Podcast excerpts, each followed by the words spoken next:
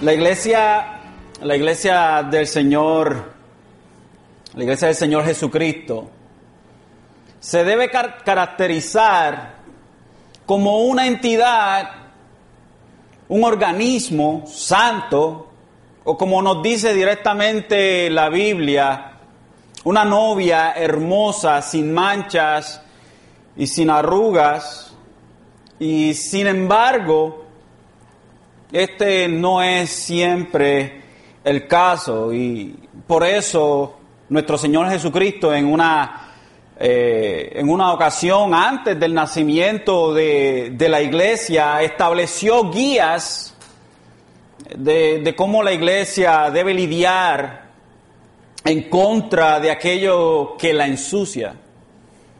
Y esta ordenanza de cómo lidiar con el pecado en la iglesia se nos presenta por la misma boca de nuestro maestro en Mateos 18. En Mateo 18, versos 15 al 17, el maestro nos dice, si tu hermano peca, y ve, ve y repréndelo a solas. Si te escucha, has ganado a tu hermano.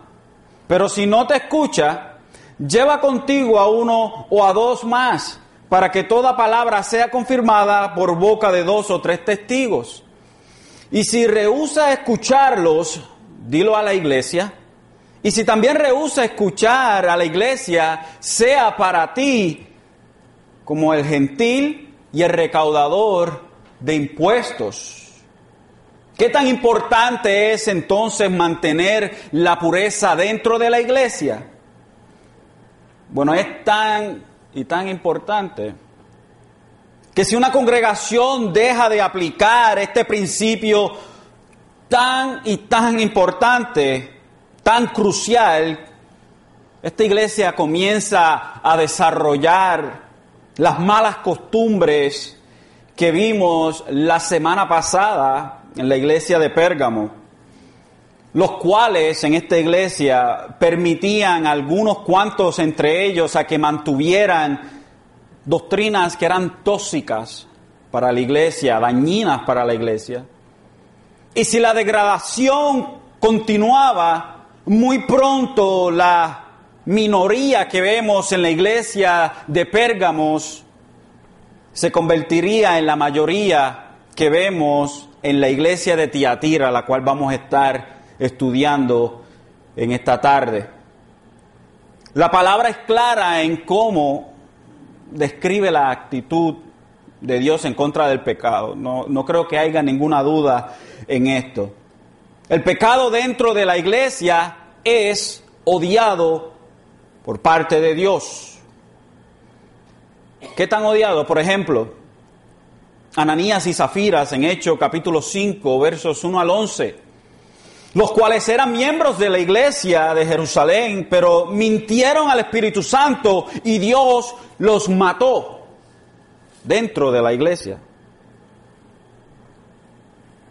Otro ejemplo lo vemos en Primera de Timoteo 1:2, Pablo ejerció la disciplina en contra de dos hombres con una, con una, en una forma bien peculiar, diciendo en este, en este verso, en 1 Timoteo 1.20, entre los cuales están Himeneo y Alejandro, a quienes he entregado a Satanás para que aprendan a no blasfemar. Estos hombres fueron entregados a Satanás. También Pablo en 1 de Corintios 5, 1 al 5, a un hombre quien estaba manteniendo una relación insexual con su madrastra, Pablo pide a la congregación que lo echen de entre de ellos, o sea, nuevamente que lo entreguen a Satanás.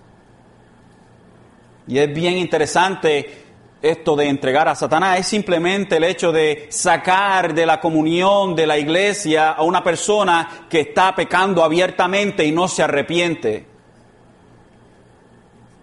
Estas acciones en contra del pecado parecen ser fuertes o excesivas según la mente humana. Y por eso en muchas iglesias la disciplina brilla por su ausencia. Y esto se debe a que no asimilan o hacen caso omiso a lo que la palabra muy bien claro nos dice en Efesios 5, 25 al 27, donde nos habla bien claro nuestro Señor a través de Pablo, diciendo, maridos, amar a vuestras mujeres, así como Cristo amó la iglesia y se dio a sí mismo por ella, para santificarla, habiéndola purificado por el lavamiento del agua con la palabra a fin de presentársela a sí mismo, una iglesia en toda su gloria, sin que tenga mancha ni arruga ni cosa semejante, sino que fuera santa e inmaculada. Y hoy veremos a, una iglesia en la cual el principio bíblico de estirpar el pecado de entre ellos se había transformado en algo irreconocible ellos, en vez de desechar el pecado, lo acurrucaban entre sus brazos. Y esta es la iglesia de Tiatira, la iglesia que acurrucaba el pecado. Así que vayamos a nuestra lectura bíblica para esta tarde, Apocalipsis 2, 18 al 29. Apocalipsis 2, 8, perdón, 18 al 29. Y se nos dice de esta manera. Y escribe el ángel de la iglesia en Tiatira, el Hijo de Dios, que tiene ojos como llama de fuego y cuyos pies son semejantes al bronce bruñido, dice esto. Yo conozco tus obras, tu amor, tu fe, tu servicio y tu perseverancia, y que tus obras recientes son mayores que las primeras. Pero tengo esto contra ti, que toleras a esa mujer Jezabel, que se dice ser profetiza y enseña y seduce a mis siervos a que cometan actos inmorales y coman cosas sacrificadas a los ídolos. Le he dado tiempo para arrepentirse y no quiere arrepentirse de su inmoralidad. Mira, la postraré en cama y a los que cometen adulterio con ella los arrojaré a gran tribulación si no se arrepienten de las obras de ella. Y a sus hijos mataré con pestilencia. Y todas las iglesias sabrán que yo soy el que escudriña las mentes y los corazones, y os daré a cada uno según vuestras obras. Pero a vosotros, a los demás que están en Tiatira, a cuantos no tienen esta doctrina, que no han conocido las cosas profundas de Satanás, como ellos las llaman, os digo, no os impongo otra carga, no obstante, lo que tenéis, retenerlo hasta que yo venga. Y al vencedor, el que guarda mis obras hasta el fin, le daré autoridad sobre las naciones y las regirá con vara de hierro, como los vasos del alfarero son hechos pedazos, como yo también he recibido autoridad de mi Padre y le daré el lucero de la mañana. El que tiene oído, oiga lo que el Espíritu dice a las iglesias.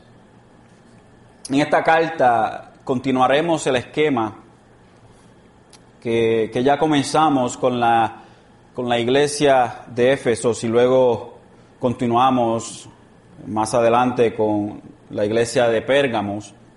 Este patrón es que dividiremos, dividiremos las cartas en siete secciones o siete encabezados.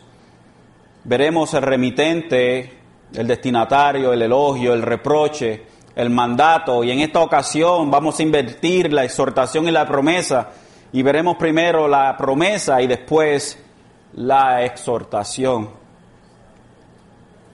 Y como ya hemos notado anteriormente, estas iglesias se encuentran, eh, estas iglesias se encuentran las cuales el Señor Jesucristo viene con reproches, o sea, se encuentran en, en, una, en un nivel espiritual donde el Señor Jesucristo encuentra reproches en contra de ellas.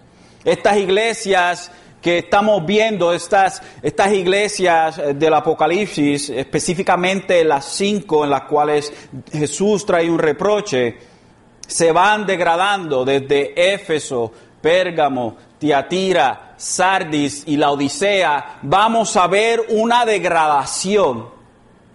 Y esto va a ser un patrón que vamos a estar viendo. En otras palabras, estas cinco iglesias van de mal en peor. Y yo creo que nuestro Señor, entre medio de estas, en estas siete iglesias, tiene dos iglesias que son la iglesia de Esmirna y la iglesia de Filadelfia, las cuales no hay nada malo que decir. Y las da y las pone como si fueran una lumbrera en medio de estas otras cinco iglesias, las cuales recibieron el reproche de nuestro Señor. Y vamos a ver rápidamente el remitente. Nuevamente el remitente es aquel que escribe la carta, el que envía la carta. Y dice, el Hijo de Dios, que tiene ojos como llama de fuego y cuyos pies son semejantes al bronce bruñido, dice esto. Nuevamente nuestro Señor toma dos de sus eh, descripciones que Juan vio en la visión del Cristo resucitado en el capítulo 1, versos 14 y 15, donde dice, su cabeza y sus cabellos eran blancos como blanca lana, como nieve, sus ojos eran como llama de fuego, sus pies semejantes al bronce bruñido cuando se le ha hecho refulgir en el horno y su voz como el ruido de muchas aguas. Cristo coge esta o escoge esta frase de esa visión anterior que mejor se adapta a su enfoque de cada iglesia. Cada descripción que vemos en el capítulo 1, en la visión que Juan tiene del Cristo resucitado, nuestro Señor Jesucristo toma una descripción de esa visión y se la aplica a las iglesias. Cada una de estas descripciones de Él enfoca en la forma en que Él viene a esa iglesia. Y vamos a ver cuando nos dice el Hijo de Dios, nos dice el Hijo de Dios, dice el Hijo de Dios que tiene los ojos como llama. Y esta frase, el Hijo de Dios, este es el único lugar en todo el libro de Apocalipsis donde vemos esta expresión, el Hijo de Dios. Y esta muestra que Cristo y el Padre son uno. Son de la misma esencia. El Padre y el Hijo son de la misma esencia. Juan 5:18 dice, entonces por esta causa los judíos aún más procuraban matarle porque no solo violaba el día del reposo, sino que también llamaba a Dios su propio Padre, haciéndose igual a Dios. Y en la visión del capítulo 1, verso 13, el Cristo resucitado tiene el título de Hijo de Hombre, título que usa para describir su compasión, eh, eh, o como, como alguien que conoce el sufrimiento de sus hermanos. O sea, un sumo sacerdote que puede identificarse con nosotros, según Hebreos 2, 17 al 18 el cual nos dice, por tanto, tenía que ser hecho semejante a sus hermanos en todo, a fin de que llegara a ser un misericordioso y fiel sumo sacerdote en las cosas que a Dios atañen, para hacer propiciación por los pecados del pueblo, pues por cuanto él mismo fue tentado en el sufrimiento, es poderoso para socorrer a los que son tentados. Cuando Jesucristo se describía como el Hijo del Hombre, era una forma de tener compasión con los otros, porque él sabía lo que sus hermanos estaban pasando. Sin embargo, en esta iglesia vemos rápidamente que él no se describe con este título tan, tan eh, eh, que él usaba constantemente, sino que se describe como el Hijo de Dios, el Hijo de Dios. Y el título de Hijo de Dios no se enfoca en identificarse con el sufrimiento de sus hermanos, sino que lo identifica como el, como el Dios o como el juez que está a punto de derramar juicio. No se presenta a ellos como el Dios compasivo o como el Dios que va a sanar sus heridas, sino que se presenta a ellos como el Dios que está a punto de traer juicio. Luego nos dice que tiene ojos como llamas de fuego. Y esto muestra su visión penetrante, eso como, como, como un láser que penetra, eh, eh, de, la, de la cual, del cual nadie puede escapar, nadie puede ocultarse. Él ve las cosas que pasan en su iglesia tal como son. En Apocalipsis 19, 12 vemos esta descripción también. Sus ojos son una llama de fuego y sobre su cabeza hay muchas diademas y tiene un nombre escrito que nadie conoce sino Él. También se nos presenta con pies eh, este, semejantes al bronce bruñido. El bronce bruñido es el polished bronze. Es un, un bronce que ha sido pulido, que ha sido limpiado. Y describe la pureza de su juicio. Y él pisoteará toda impureza dentro de la iglesia. Así que la descripción que vemos no es muy alentadora, que digamos, para la iglesia de Tiatira. Esta descripción de Cristo, de Cristo resucitado, debió de haber infundido gran miedo a la iglesia, ya que esta descripción de Cristo es una de juicio contra Tiatira. El Cristo resucitado no venía, perdón, venía con juicios en contra de su iglesia en Tiatira por la impureza que estaba en control de esta. La impureza estaba en control de Tiatira. Esta iglesia estaba controlada por la impureza, algo que Dios odia en la iglesia. Pero interesantemente nosotros hoy en día tenemos que también tener cuidado como iglesia, porque de la misma manera que vino en contra de Tiatira, puede venir en contra de nosotros. Y Pedro nos dice, en 1 de Pedro 4:17, porque es tiempo de que el juicio comience por la casa de Dios. Y si comienza por nosotros primero, ¿cuál será el fin de los que obedecen, de los perdón, de los que no obedecen el evangelio de Dios? La presentación de, Jesucristo a esta iglesia en esta carta es una que debe de darnos a nosotros un aviso, un aviso, hermanos, de, que una iglesia que permite la impureza, que se baña en la impureza, que, que, pasa por encima el pecado dentro de la iglesia, es una iglesia que está a punto de ser enjuiciada. Esto debe abrir nuestros ojos y debe abrir nuestros oídos y, prestar atención. Veamos el destinatario. El destinatario nuevamente es aquel que recibe la carta. Y, lo he, puesto dos eh, subcategorías dentro del eh, destinatario. Dentro del destinatario veremos la ciudad y la iglesia. Y permítame darle un poco de, historia sobre esta, sobre esta ciudad de Tiatira. Interesantemente, la carta más larga se le da a la ciudad más pequeña. Eso enseña la concentración del pecado que había. Tiatira se llama actualmente Axhizar, ciudad de Lidia, situada en la vía de Pérgamos y Sardis, o sea, entre medio de Pérgamos y Sardis. Originalmente colonia militar en Macedonia, nunca fue una gran metrópolis, a un centro o un centro de importancia política especial, pero era un centro industrial próspero. Esta, ciudad no tenía nada especial de fortaleza, ni nada de eso por el estilo, como vimos con, con Éfeso, con Pérgamo, que era la capital de Asia, de Asia Menor, o como Esmirna. No tenía esa, esa gloria que tenían estas ciudades. Esta ciudad estaba localizada en un valle. Interesantemente, era era, era, era una ciudad, era como si fuera un punching bag.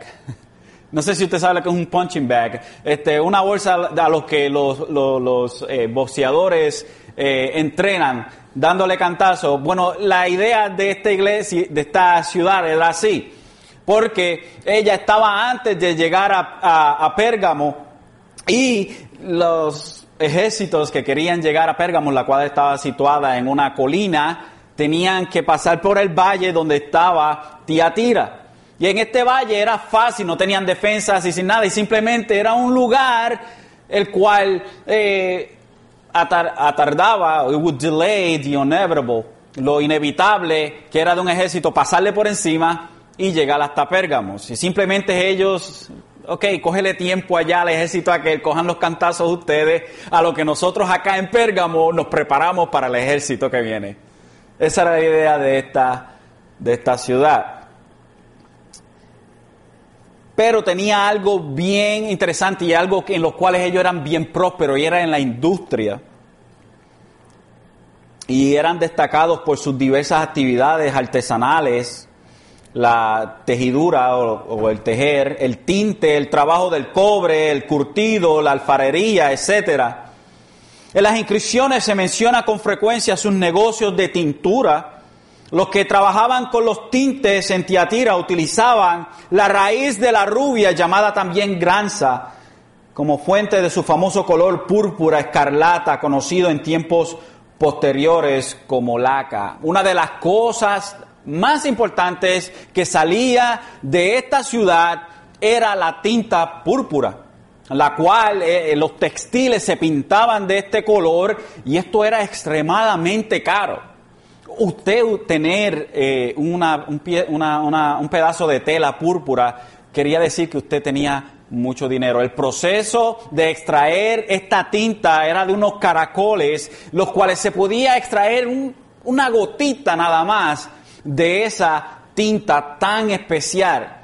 Y esto se encontraba en la garganta de estos, de estos caracoles y era, y era un trabajo increíble para, para, para extraer. Se, tenía que extraer para tener una bastante, una pieza de, de, tela bastante grande. Se tenía que coger hasta 250 mil caracoles. So, imagínense lo, lo, caro que eran estas piezas. Y esta, y esta ciudad era grande y era famosa por, este, por sus textiles de púrpura.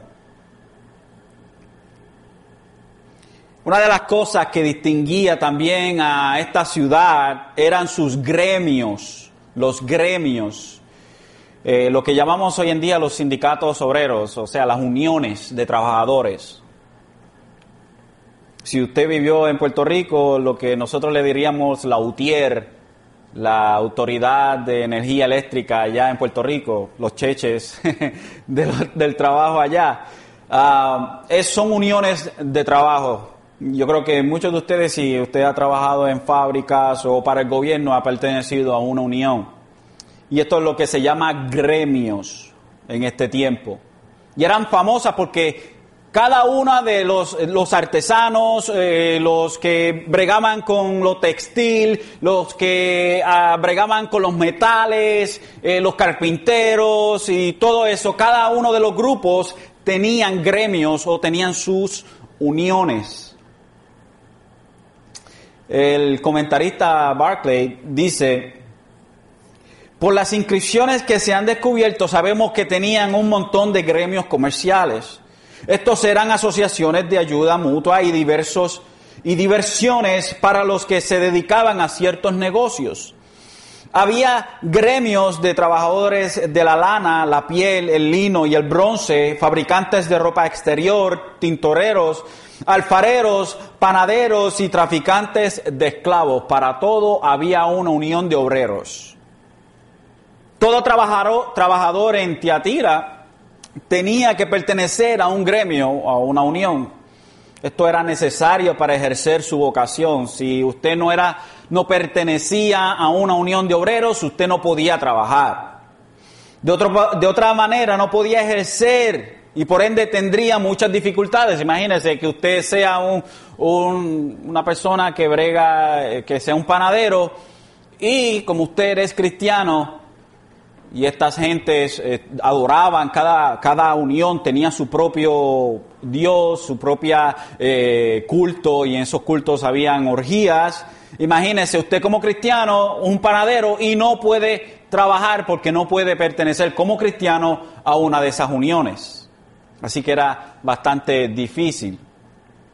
Pero no era tan difícil como lo que encontramos en la iglesia anteriores, los cuales eran perseguidos constantemente y tenían que adorar o hacer el culto imperial. No sé si se acuerda, el culto imperial, el culto al emperador. Y esto era obligado y muchos cristianos sufrían por esto. Sin embargo, la iglesia de Tía, eh, perdón, la ciudad de Tiatira no sufría de estas cosas, eran pasables estas eh, tribulaciones que tenían, no eran tan malas como en las otras ciudades. En todos estos gremios se celebran comidas de socios. Estas eh, se, celebra, se celebrarían muchas veces en un templo y aunque no fuera Así, de todas maneras, empezarían y terminarían con un sacrificio a los dioses y la carne que se comería se habría ofrecido antes a los ídolos. Además, sucedía a menudo que estas comidas gremiales o de los gremios se convertían en borracheras y en orgías. Así que esta era la situación en Tiatira, en la ciudad de Tiatira. Ahora vamos a conocer la iglesia. Eso es un pequeño trasfondo para que usted sepa de dónde, de, dónde partimos. Ok, la iglesia, y de esta iglesia no sabemos nada, no sabemos nada, solo lo que tenemos en esta carta. No sabemos nada, absolutamente nada. Lo único que quizás, quizás, y no podemos ser dogmáticos en esto, podría darnos una idea en cuanto a cómo el Evangelio llegó a Tiatira, lo encontramos cuando Pablo se encontraba en Filipo, una ciudad de la provincia de Macedonia, predicando a unas mujeres de la ciudad en Hechos 16, 14 al 15, donde dice, y estaba escuchando cierta mujer llamada Lidia, de la ciudad de Tiatira, vendedora de telas de púrpura, que adoraba a Dios y el Señor abrió su corazón para que recibiera lo que Pablo decía. Cuando ella y su familia se bautizaron, nos rogó diciendo, si juzgáis que soy fiel a Dios, venid a mi casa y quedaos en ella, y nos persuadió. Esta mujer, Lidia, ella era una exportadora de estos eh, de estas eh, textiles de púrpura. Parece que ella representaba a, los fabricantes de esta, de esta tela y ella estaba en Filipo y oyó el, el mensaje y se convirtió en su familia. Y puede ser que ella fue la que llevó el Evangelio a Tiatira, pero no podemos ser dogmáticos. Otra opción que tenemos y la más probable que esta iglesia fue fundada cuando el Evangelio explotó en toda Asia Menor desde Éfeso. Eso lo vemos en Hechos 19, 10, donde dice, esto continuó por dos años de manera que todos los que vivían en Asia oyeron la palabra del Señor, tanto judíos como griegos. Nuevamente, no podemos ser dogmáticos a cómo, cuándo y dónde exactamente fue que se fundó la iglesia de Tiatira. Vayamos al elogio. A pesar de que las cosas no se ven muy bien para esta iglesia, con todo y eso, hacían algunas cosas bien. Y el Señor les dice a ellos, yo conozco tus obras, tu amor, tu fe, tu servicio y tu perseverancia, y que tus obras recientes son mayores que las primeras. Hasta dentro de esta iglesia encontramos algo bueno, el Señor encontró algo bueno, con sus ojos de fuego penetrantes, Él encontró algo bueno. Tal como a Éfeso y a Pérgamo, el Señor elogia las buenas obras de Tiatira. El Señor los elogia por cuatro cosas que son de agrado para Él. ¿Cuáles son estas cuatro cosas? Bueno, su amor, eh, su, su fe, su perseverancia y, su fidelidad, o su servicio, perdón. Es interesante que el Señor hace estas, estas eh, cuatro eh, apuntes sobre esta iglesia y dice que su amor era una de estas cualidades tenían amor los unos por los otros. Estos eh, de Tiatira eran fuertes en lo que la iglesia de Éfeso era débil. La iglesia de Éfeso, ustedes saben que Dios vino en contra de ellas porque habían perdido su primer amor. Sin embargo, la iglesia de Tiatira era abundante en amor. También nos dice de su fe, pero aquí la palabra en el griego es pistis, que quiere decir fidelidad o lealtad. En otras palabras, eran elogiados por su amor, por su fidelidad o lealtad. Y a menudo en la Biblia vemos una conexión entre el amor y la fe, el amor y la fidelidad.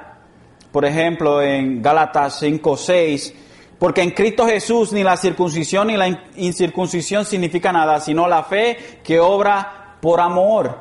En Efesios 1.15, por esta razón también yo, habiendo oído la fe en el Señor Jesús que hay entre vosotros y de vuestro amor por todos los santos, también en Efesios 3:17, de manera que Cristo more por la fe en vuestros corazones y que arraigados y cimentados en amor.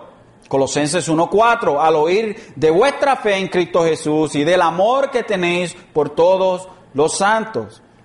Primera Timoteo 1:3, teniendo presente sin cesar delante de nuestro Dios y Padre y Padre vuestra obra de fe, vuestro trabajo de amor y la firmeza de vuestra esperanza en nuestro Señor Jesucristo. El amor, entonces, en esta iglesia produjo un servicio, produce servir a los otros y la fidelidad que Dios, que Jesucristo elogia, produce perseverancia.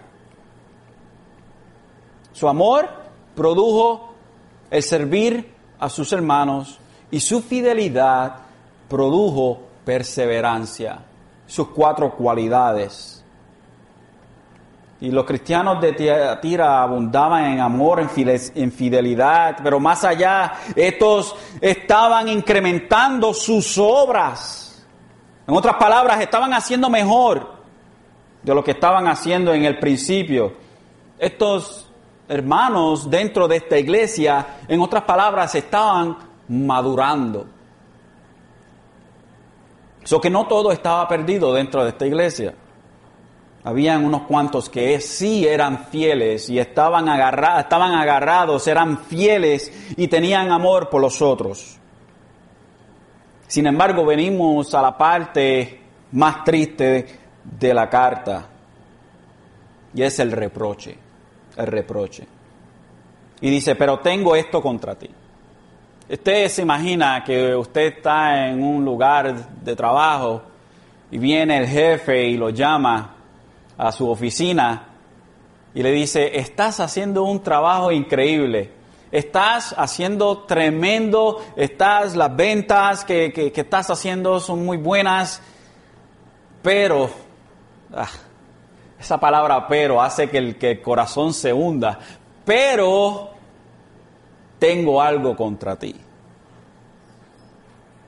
Esta gente creían que su amor estaba eh, haciendo, estaba cubriendo este, este, los pecados que estaban presentes dentro de la iglesia, que su fidelidad y su perseverancia estaban cubriendo algo tan malo dentro del centro de esta iglesia. Pero no era así, porque los ojos de aquel que escribió la carta estos ojos de fuego penetrantes estaban observando. Pero tengo esto contra ti. Que toleras a esa mujer Jezabel, que se dice ser profetiza y, y, enseña y seduce a mis siervos a que cometan actos inmorales y coman cosas sacrificadas a los ídolos. Y Jesús, después de un corto y hermoso elogio a esta iglesia, el maestro ahora se dirige al problema de la iglesia. Un problema tan grande que amenazaba la misma existencia de la iglesia y hasta la vida de algunos de sus miembros. El problema de Tiatira es que toleraban a una mujer que se había levantado dentro de la misma iglesia. llamándose a sí misma profeta y enseñando doctrinas que promovían la inmoralidad y la idolatría. El problema de esta iglesia era interno. De entre ellos mismos se levantó un lobo rapaz o una loba rapaz. Pablo le advirtió esto mismo a la iglesia de Éfeso sobre este tipo de peligro en Hechos 20, 29 al 30. Dice, sé que después de mi partida vendrán lobos feroces entre vosotros que no perdonarán al rebaño y que de entre vosotros mismos se levantarán algunos hablando cosas perversas para arrastrar a los discípulos tras ellos. Y exactamente lo que Pablo le dijo a la iglesia en Éfeso, eso mismo pasó en la iglesia de Tiatira. Se levantó un lobo rapaz de entre medio de ellos mismos. Esta mujer, el Señor la llama Jezabel. Obviamente nadie va a llamar a su hija Jezabel. Esto no era el verdadero nombre de ella, sino que con este sobrenombre que se le da, el Señor describe lo que era esta mujer. Y para entender lo que era, o lo que este nombre significa, tenemos que ver un poco a la verdadera y original Jezabel. Así que vaya conmigo a Primera de Reyes.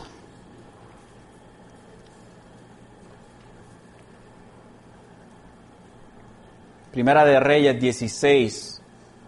Primera de Reyes 16, 30 al 31. Y mire lo que dice esto. Dice, y Acab, hijo de Omri, hizo lo malo a los ojos del Señor, más que todos los que fueron antes que él. Y aquí estamos hablando de Acab, el que era rey de Israel, del reino del norte después que, el, que se había dividido eh, el reino. Acá era el rey del reino del norte. Dice el verso 31, y como si fuera poco el andar en los pecados de Jeroboam, hijo de Nabat, tomó por mujer a Jezabel, hija de Et Baal, rey de los Sidonios, y fue a servir a Baal y lo adoró. Más adelante en el capítulo 18, verso 4, dice, pues sucedió que cuando Jezabel destruyó los profetas del Señor, Abdías tomó a cien profetas y los escondió de cincuenta en cincuenta en cueva y los sustentó con pan y agua. Este rey de Israel se casó con esta mujer que era gentil, era extranjera, lo cual no se le permitía al, pueblo de Israel. Pero como el reino estaba dividido, estaban corrompidos y este, y este rey no era muy bueno que digamos, o era el peor hasta ese momento de todos los reyes del reino del norte, este hombre toma a esta mujer, obviamente desobedeciendo a Dios, y esta mujer lleva a Israel a la idolatría y a la inmoralidad. Acab era lo que era una marioneta en realidad de Jezabel. La reina era Jezabel, básicamente. Él simplemente tenía el título, pero la mano que movía la marioneta era Jezabel. Más adelante, en el verso en el capítulo 21, dice: Ciertamente no hubo ninguno como Acab que se vendiera para hacer lo malo ante los ojos del Señor y mira qué interesante lo que dice la misma Biblia, porque Jezabel, su mujer, lo había incitado. El poder detrás de Acab era Jezabel. Jezabel llevó a Israel a la idolatría, a la inmoralidad. Segunda de Reyes 9:22 dice, y sucedió que cuando Joram vio a Jehú, Jehú me gusta mejor decirlo en inglés porque se, oye mejor. A Jehu dijo, hay paz, Jehu o Jehú, y él respondió, ¿qué paz? Este es eh, permítame eh, preparar la escena. Joram era el hijo de Jezabel. Y él le dice a Jehú, el cual estaba haciendo un, como un golpe de estado, el que iba a quitar del trono a, a Jezabel. El hijo de Jezabel dice, y sucedió que cuando Joram, hijo de Jezabel, vio a Jehú, dijo, hay paz, Jehú. Y él respondió, ¿qué paz? Mientras sean tantas las prostituciones de tu madre, Jezabel, y sus hechicerías. ¿Qué paz ni paz? Si tu mai es una prostituta y es una hechicera, es una bruja, ¿qué paz va a haber aquí? Interesantemente, la muerte de esta mujer es una de las muertes más horrendas en la Biblia. Vamos a Segunda de Reyes 30, 37. Segunda de Reyes, perdón, 9, 30 al 37.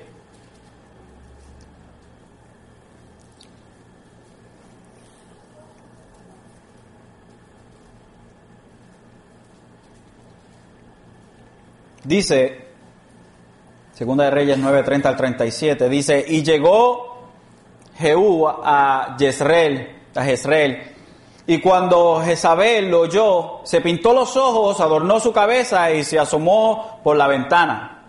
Y cuando entraba a Jehú por la puerta, ella dijo, ¿le va bien a Simri, asesino de tu señor? Entonces él alzó su rostro hacia la ventana y dijo, ¿quién está conmigo? ¿Quién? Y dos o tres oficiales se asomaron desde arriba y él dijo, echadla abajo. Y le echaron abajo y parte de su sangre salpicó la pared y los caballos y él la pisoteó cuando él entró, cuando él entró, comió y bebió. Entonces dijo, encargaos ahora de esta maldita y enterradla, pues es hija del rey. Y fueron para enterrarla, pero ella, pero de ella no encontraron más que el cráneo, los pies y las palmas de sus manos. Entonces volvieron y se lo hicieron saber y él dijo, esta es la palabra que el Señor había hablado por medio de su siervo Elías Tisbita, diciendo, en la parcela de Jezreel los perros comerán la carne de Jezabel, y el cadáver de Jezabel será como estiércol sobre la superficie del campo en la parcela de Jezreel, para que no puedan decir, esta es Jezabel. Qué final tan horrible tuvo esta mujer. Su propia gente la tiraron desde la pared arriba, cayó y se barató toda en, el, en, el, en la tierra y después vienen los perros y se la comen y después es estiércol en el campo, así como Dios lo había dicho. Ahora que vemos a esta mujer Jezabel, miramos hacia, eh, hacia Tiatira y encontramos a una mujer que Jesús describe como Jezabel. ¿Qué tan mal era su pecado delante de Dios? Pues ya, ya vimos. Era horripilante dentro o delante de los ojos de Dios. Al igual que su homógena o su tocaya, la Jezabel de Tiatira llevó a la mayoría de la iglesia de Tiatira a la inmoralidad y a la idolatría. Ahora veamos cómo esta mujer, Jezabel de Tiatira, lleva o pudo llevar esto a cabo. ¿Cómo pudo ella llevar a la mayoría de esta iglesia a hacer lo que ella quería? Y esta mujer parece utilizar la excusa de los gremios que, que, hablamos ahorita, de las uniones, como razón de enseñar una, una forma de dualismo lo cual enseña que el espíritu es bueno y la carne es mala, así que dar riendas sueltas a la carne no era malo, ya que al fin y al cabo a Dios lo que le interesa es el espíritu. Darle rienda suelta a la carne, olvídate el reto, si a Dios lo único que le interesa es el interior. Si usted ha oído eso, no es, no es casualidad. También pudo haber enseñado una forma de antinomianismo, que quiere decir en contra de la ley.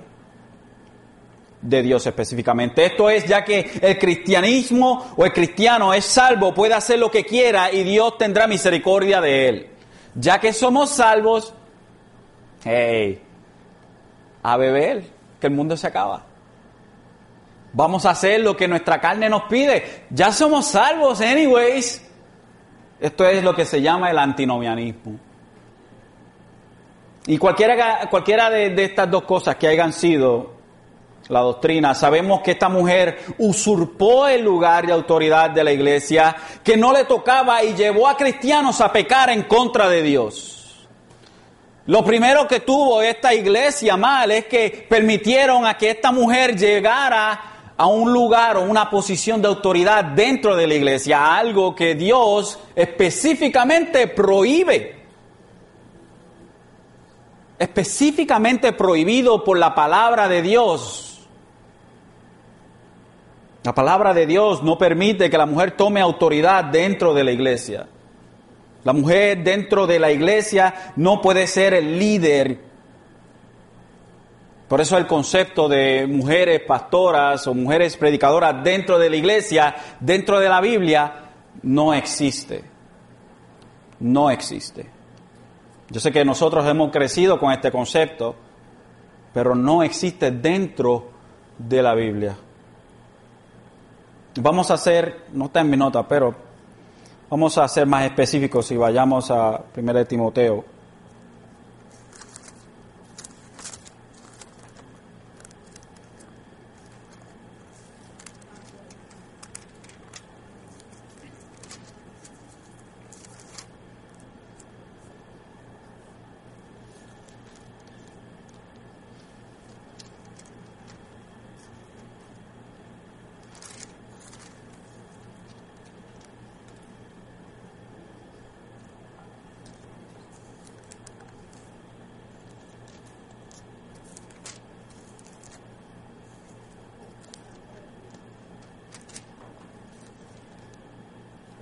Primera Timoteo capítulo 2 y vamos a empezar en el, en el verso 9. El verso 9. Y todo esto, el contexto de esto que Pablo está diciendo aquí a Timoteo es dentro de la iglesia. Ese es el contexto. Las cosas, cómo se deben llevar a cabo dentro de la iglesia. Dice, asimismo que las mujeres se vistan con ropa decorosa, con pudor y modestia, no con peinados ostentosos, no con oro o perlas o vestidos costosos, sino con buenas obras, como corresponde a las mujeres que profesan la piedad. En otras palabras, que la señal de que usted es una mujer de Dios sea que su interior, que usted predique con su interior, que lo que sea llamativo de usted sea su interior, que no sea el exterior sino que dice el verso 10, sino con buenas obras, como corresponde a las mujeres que profesan la piedad. Dice el verso 11, que la mujer aprenda calladamente con toda obediencia. Yo no permito que la mujer enseñe ni que ejerza autoridad sobre el hombre, sino que permanezca callada. ¿Por qué razón, Pablo? Bueno, esta es la razón. Porque Adán fue creado primero, después Eva. Y Adán no fue el engañado, sino que la mujer siendo engañada completamente cayó en transgresión. Pero se salvará engendrando hijos y permanece en fe, amor y santidad con modestia. La razón por la cual Dios no permite que la mujer sea la líder de la iglesia no es por un principio de cultura, sino que es un principio divino antes de la iglesia. Es un principio divino. Antes de la caída. Después de la caída, las cosas se pusieron de hormiga brava. Porque una de las maldiciones que Dios le dio a la mujer, aparte de sus dolores de parto, era que ella se iba a empeñar en señorear el hombre. Sin embargo, el hombre siempre iba a tener el dominio sobre ella. Esto es una de las, de las eh, maldiciones que Dios dejó sobre la mujer. El hombre obviamente tenía que con el sudor de su frente trabajar la tierra, traerle sustento para la familia, hacer todo lo posible por la familia. El principio no es cultural, el principio es divino. El principio es divino. ¿Por qué? ¿Son mejor, me, menores que los hombres? ¿Son menos inteligentes que los hombres? Absolutamente no. Están hechas a la imagen y semejanza de Dios tal como lo es el hombre. No hay diferencia entre la mujer y el hombre. Algunos de nosotros podríamos decir que las mujeres son más inteligentes que los hombres, pero este, eh, no hay diferencia. La misma imagen de Dios está en ella que está en los hombres. Simplemente es un principio que Dios así ha puesto. Tal como Jesucristo es la cabeza de la iglesia, el hombre es la cabeza de la mujer. No simplemente en el hogar, pero en la iglesia. ¿Puede enseñar la mujer en la iglesia? Claro que puede enseñar a otras mujeres en la iglesia. A los niños le puede enseñar. Puede pastorear. La, iglesia, la palabra nos dice a nosotros que no. Ahora, si vemos entonces a la iglesia de Tiatira, encontramos uno de sus mayores problemas, es que habían dejado ascender a esta mujer a la autoridad. Y esto delante de Dios estaba mal. Y no simplemente eso, que la dejaron y ella estaba enseñando falsas doctrinas. Falsas doctrinas. Estas doctrinas estaban llevando al resto de la iglesia a desboronarse. Y mira lo que dice el Señor sobre gente como Jezabel, que llevan a los demás a pecar en contra de Dios. Dice Mateo 18, 6 a 7, pero aquel, pero al que haga tropezar a uno de estos pequeñitos, pequeñitos es cristianos, a uno de estos cristianos, que creen en mí, mejor le será que le colgara el cuello, que le colgaran al cuello una piedra de molino de las que mueven un asno y que se ahogara en, el, en lo profundo del mar. Hay del mundo por sus piedras de tropiezo, porque es inevitable que vengan piedras de tropiezo, pero hay de aquel hombre por quien viene el tropiezo. La actitud de Dios en contra de aquel que enseña a la iglesia a hacer el pecado delante de Dios es ira de Dios, exactamente lo que estamos viendo en esta carta. Luego nos movemos y nos habla que en el, en el Apocalipsis 2.21, el verso 21 nos dice, le he dado tiempo para, que, para arrepentirse y no quiere arrepentirse de su inmoralidad. Mira, la postraré en cama y a los que cometen adulterio con ella, los arrojaré en gran tribulación, si no se arrepienten de las obras de ella.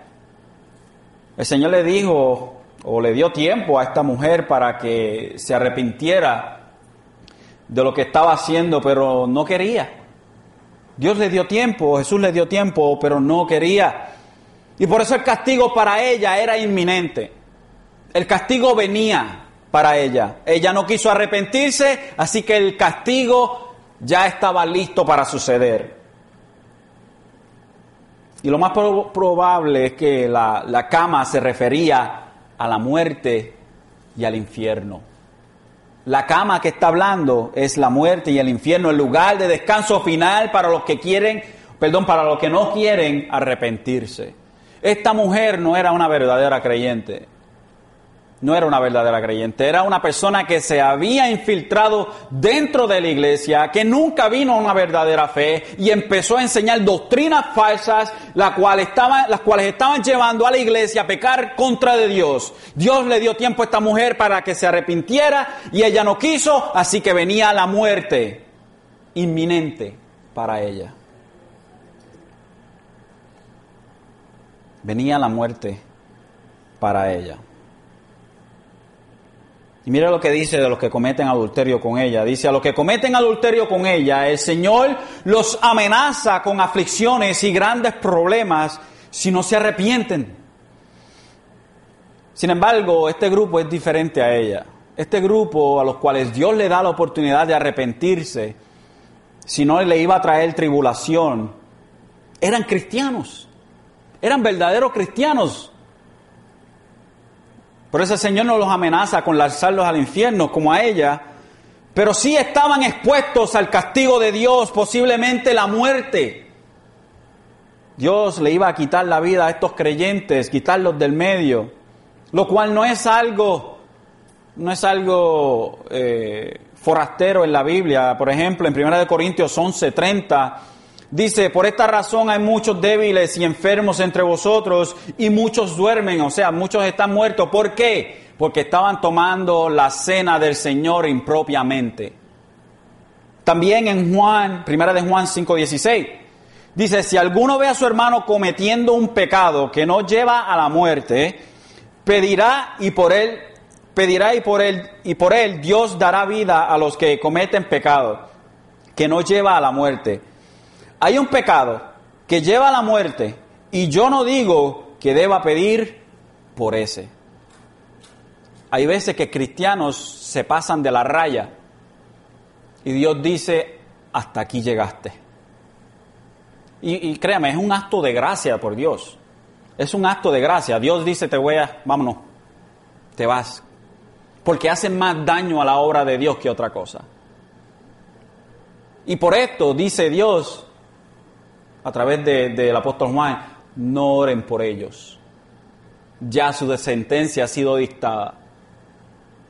Y Dios amenaza a estos seguidores de esta mujer con traerle tribulaciones y esto puede incluir hasta la muerte.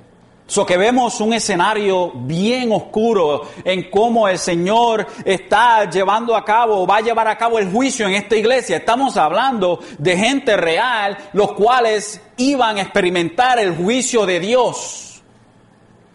Esto debe traer a nuestro corazón un aviso. Que el pecado dentro de la iglesia no será, tolerado por nada y por nadie. No hay excusa para tolerar el pecado dentro de la iglesia. Dios quiere su iglesia limpia, pura, sin manchas. Aquí vemos otro grupo en el verso 23. Dice, y a sus hijos mataré con pestilencia. Y todas las iglesias sabrán que yo soy el que escudriña las mentes y los corazones. Estos hijos de ella no son hijos biológicos, son aquellos que siguen sus enseñanzas, no como el primer grupo, sino estos son personas que han aprendido lo que ella enseñó y lo están enseñando a otros. La segunda generación de falsos maestros iban a correr la misma suerte que ella, iban a ser echados dentro de una cama, iban a ser juzgado, iba a traer pestilencia a Dios a ellos, iban a experimentar la muerte, al igual que Jezabel. Y esto, este proceso que Dios tomó en contra de esta iglesia, iba a servir como ejemplo para todas las iglesias. Que delante de Dios no hay nada oculto. Y que el tolerar el pecado incita la ira de Dios Cita la ira de Dios sobre su iglesia y hará lo que sea necesario para purificarla.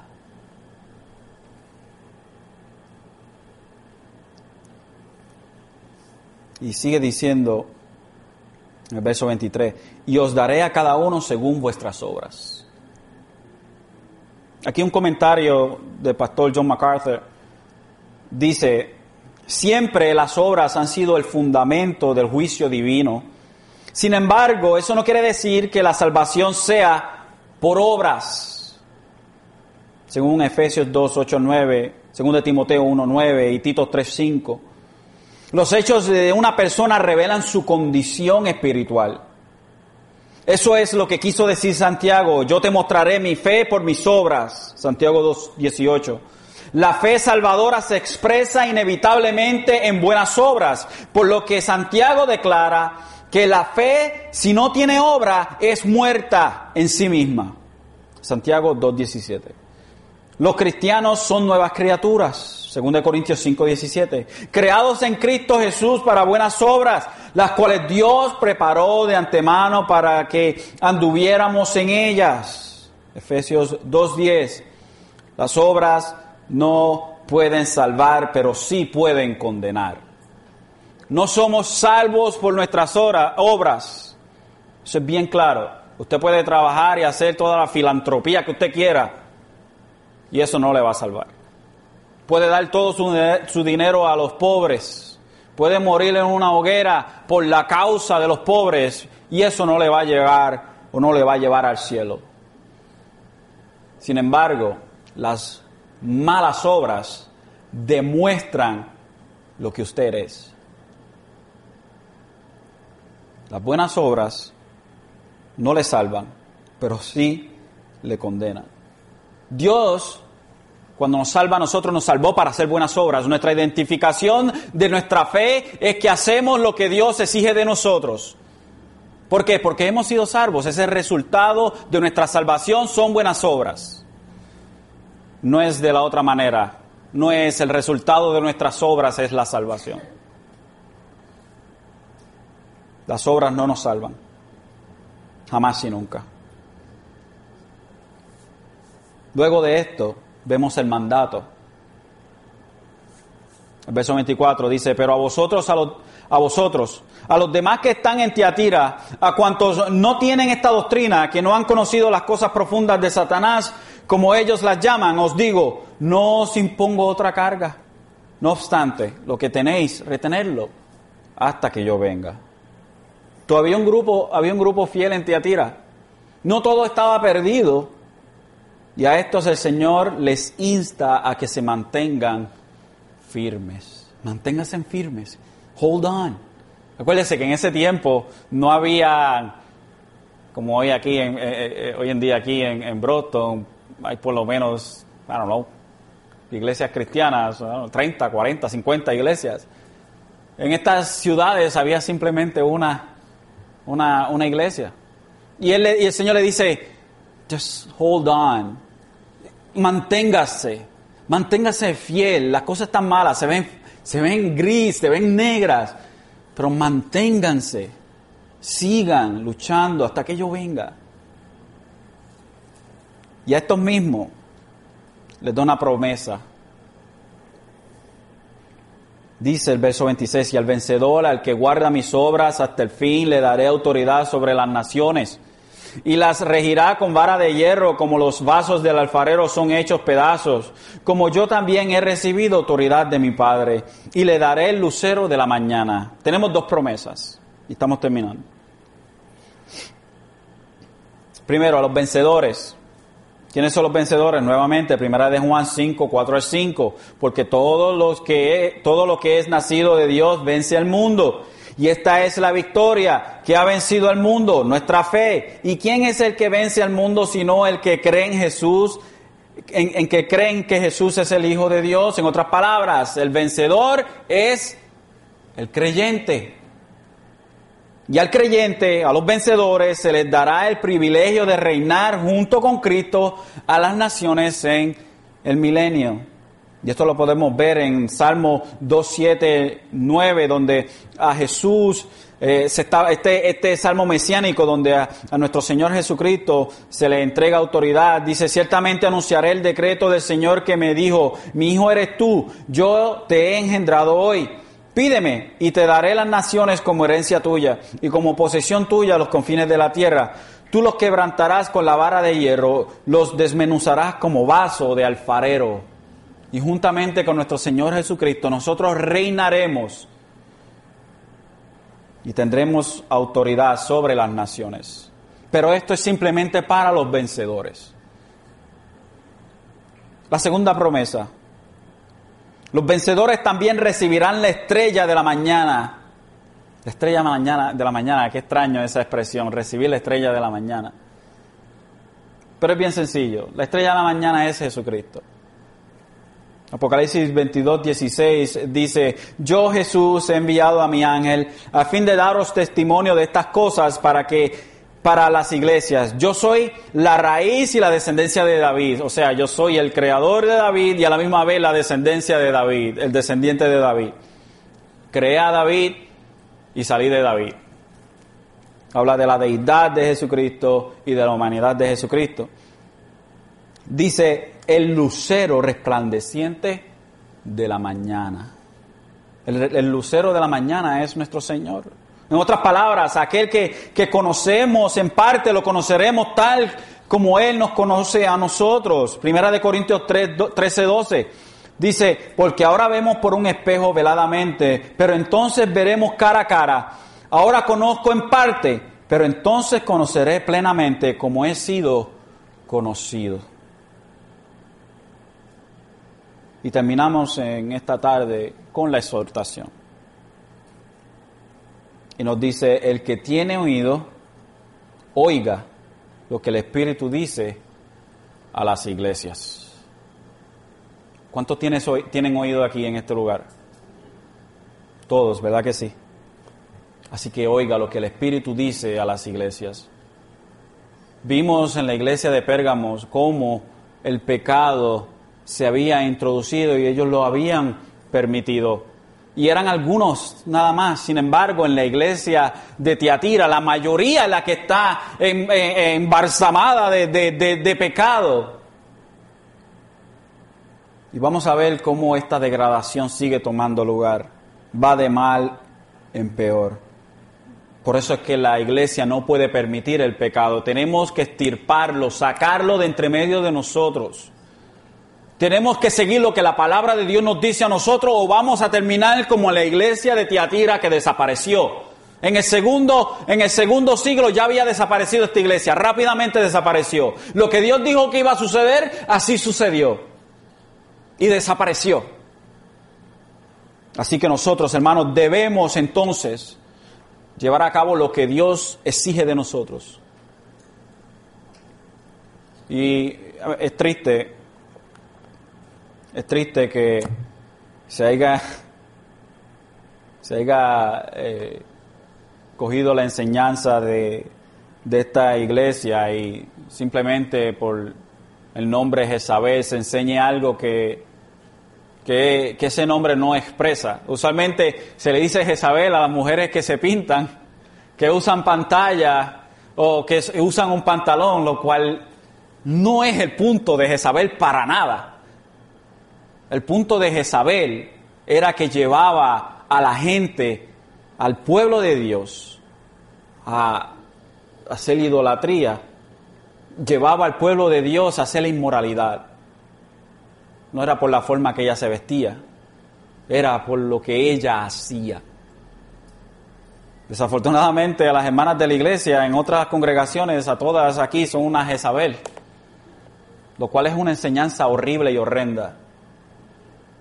Es triste tomar una enseñanza tan importante, sacar la carne, echarla a un lado y enfocarse en, lo diminuto, en lo que nos enseña.